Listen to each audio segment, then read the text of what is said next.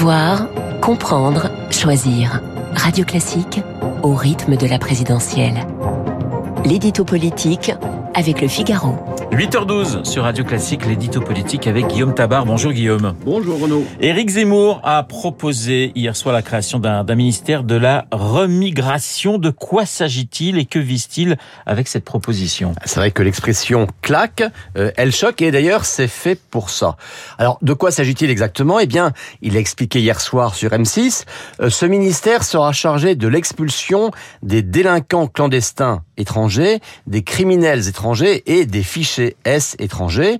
Euh, ces catégories-là, Y Zemmour n'est pas le seul à vouloir les expulser, mais la création d'un ministère spécifique pour cela n'est pas anodin. D'abord parce qu'il évalue à un million d'étrangers potentiellement concernés.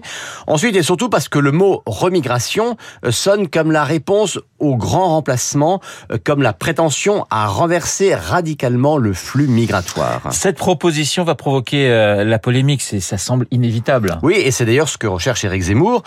parler de ministère de la remigration, c'est un chiffon rouge qui va scandaliser ses opposants. D'ailleurs, dès hier soir sur Twitter, certains comptes de gauche traduisaient remigration par déportation. Mais réveiller ses opposants, c'est aussi le meilleur moyen de réveiller ses partisans qui, s'ils sont toujours très nombreux dans les meetings, se font plus discrets dans les sondages. Dans ces sondages, Zemmour se tasse et donc il a un besoin urgent de relancer sa campagne et rien de mieux pour cela qu'une bonne polémique.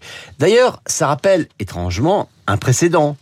En 2007, pour redonner un élan militant à l'approche du premier tour, on se souvient que Nicolas Sarkozy avait sorti son ministère de l'immigration et de l'identité nationale, proposition choc qui avait choquer ses partisans, mais créer un électrochoc chez ses partisans, eh bien, Zemmour tente tout simplement le coup de Sarkozy. Guillaume, est-ce que cela peut euh, le faire remonter dans les sondages? Bah, Disons que pour lui, c'est maintenant soit le sursaut, soit le toboggan. Euh, hier, pour la première fois dans un sondage, hein, le sondage Opinionway pour les échos, il est passé sous la barre des 10%. Bon, alors dans d'autres sondages, il est plus haut et il reste, euh, dans certains cas également, devant Valérie Pécresse, mais globalement, il est à la baisse. Et alors que Marine Le Pen, qu'il voulait marginaliser, elle, consolide à l'inverse sa deuxième place.